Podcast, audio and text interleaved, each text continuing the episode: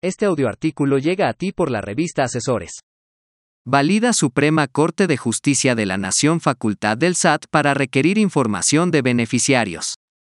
Por Germán Reina y Herrero. En el comunicado enviado por la Suprema Corte de Justicia de la Nación el 14 de junio de 2023, se especificó que la segunda sala de la Suprema Corte de Justicia determinó que es válida la facultad del Servicio de Administración Tributaria para requerir información sobre la persona o grupo de personas físicas que controlan o se benefician económicamente por participar en una persona moral, un fideicomiso o cualquier otra figura o acto jurídico.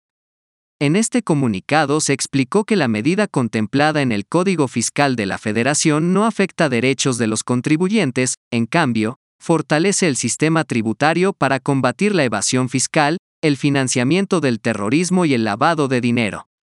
Asimismo, se cumple con los compromisos internacionales en materia de transparencia fiscal e intercambio de información, pues la autoridad hacendaria puede obtener información fidedigna, completa y actualizada con respecto de las personas, estructuras jurídicas y cuentas bancarias. De esta forma, el procedimiento más propicio para solicitar información del beneficiario es mediante un requerimiento de información de forma independiente a la revisión que realiza la autoridad, por lo que ésta debe seguir lo previsto en el numeral 32b tercero del CFF, el cual indica lo siguiente recibir y procesar pagos de contribuciones por cuenta de las autoridades fiscales, en los términos que mediante reglas de carácter general establezca la Secretaría de Hacienda y Crédito Público. Dicha dependencia y las instituciones de crédito celebrarán convenios en los que se pacten las características que deban reunir los servicios que presten dichas instituciones, así como las remuneraciones que por los mismos les correspondan. Para tal efecto, la Secretaría de Hacienda y Crédito Público y las instituciones de crédito determinarán de común acuerdo la retribución, considerando el costo promedio variable de operación por la prestación de estos servicios en que incurran dichas instituciones en su conjunto, aplicable para cada modalidad de los servicios de recepción y procesamiento de pagos, atendiendo a criterios de eficiencia las instituciones de crédito no podrán realizar cobros a los contribuyentes por los servicios que les proporcionen en términos de esta fracción. La Secretaría de Hacienda y Crédito Público efectuará la retención del impuesto al valor agregado que les sea trasladado con motivo de la prestación de los servicios a que se refiere esta fracción, el cual formará parte de los gastos de recaudación.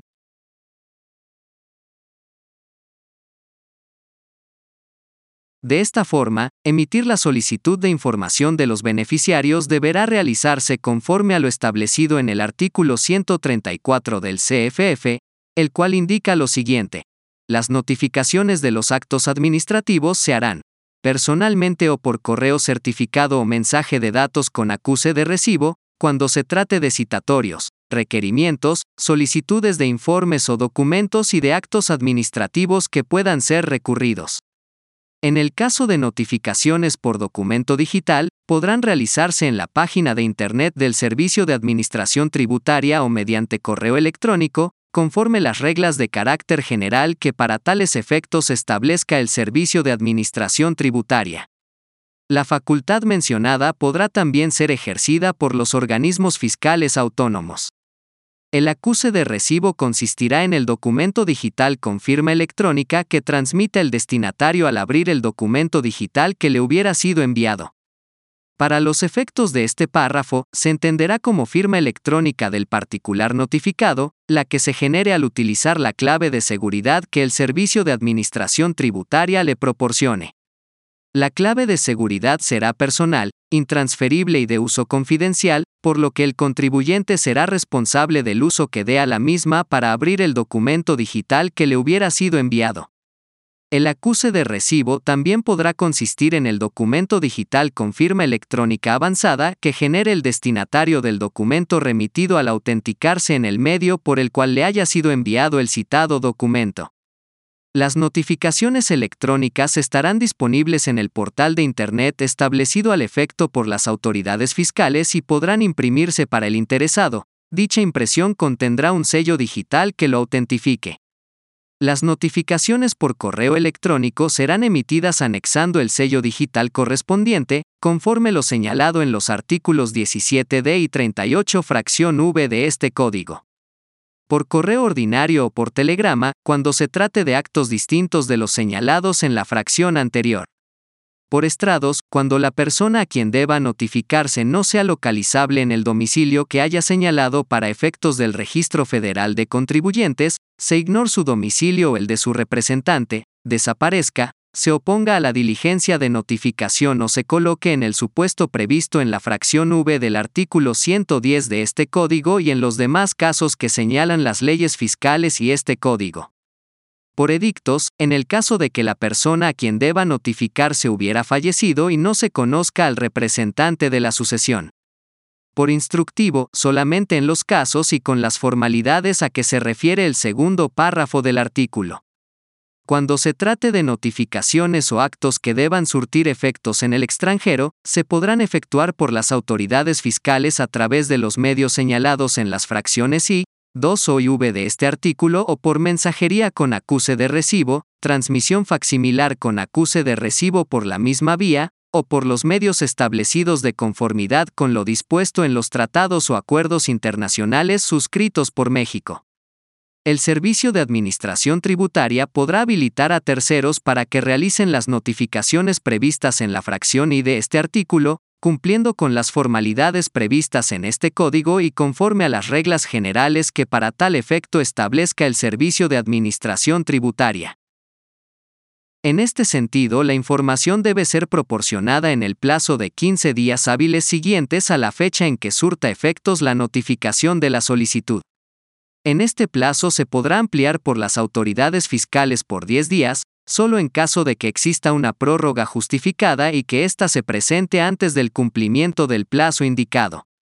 Sin embargo, es preciso indicar que el artículo 32b ter del CFF igualmente establece que esta información debe formar parte de la contabilidad, además como parte de las facultades de comprobación, la autoridad tiene la posibilidad de solicitar la contabilidad del contribuyente para comprobar el cumplimiento adecuado de las obligaciones fiscales.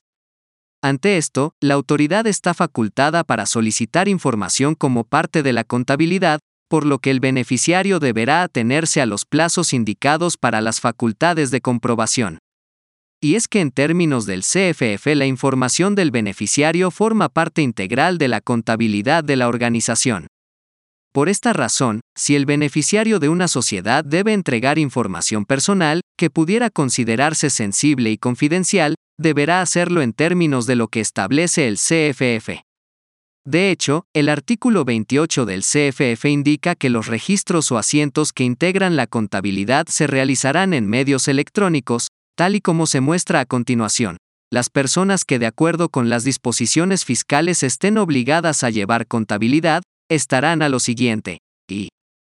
1. La contabilidad, para efectos fiscales, se integra por los libros, sistemas y registros contables, papeles de trabajo, estados de cuenta, cuentas especiales, libros y registros sociales, control de inventarios y método de evaluación, discos y cintas o cualquier otro medio procesable de almacenamiento de datos, los equipos o sistemas electrónicos de registro fiscal y sus respectivos registros, además de la documentación comprobatoria de los asientos respectivos, así como toda la documentación e información relacionada con el cumplimiento de las disposiciones fiscales, la que acredite sus ingresos y deducciones, y la que obliguen otras leyes. En el reglamento de este código se establecerá la documentación e información con la que se deberá dar cumplimiento a esta fracción, y los elementos adicionales que integran la contabilidad. Tratándose de personas que enajenen gasolina, diésel, gas natural para combustión automotriz o gas licuado de petróleo para combustión automotriz, en establecimientos abiertos al público en general, deberán contar con los equipos y programas informáticos para llevar los controles volumétricos. Se entiende por controles volumétricos los registros de volumen que se utilizan para determinar la existencia, adquisición y venta de combustible, mismos que formarán parte de la contabilidad del contribuyente. Los equipos y programas informáticos para llevar los controles volumétricos serán aquellos que autorice para tal efecto el Servicio de Administración Tributaria, los cuales deberán mantenerse en operación en todo momento. 2. Los registros o asientos contables a que se refiere la fracción anterior deberán cumplir con los requisitos que establezca el reglamento de este código y las disposiciones de carácter general que emita el Servicio de Administración Tributaria.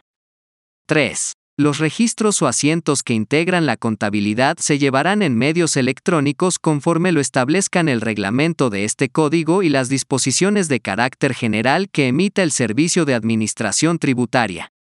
La documentación comprobatoria de dichos registros o asientos deberá estar disponible en el domicilio fiscal del contribuyente. 4 ingresarán de forma mensual su información contable a través de la página de Internet del Servicio de Administración Tributaria, de conformidad con reglas de carácter general que se emitan para tal efecto.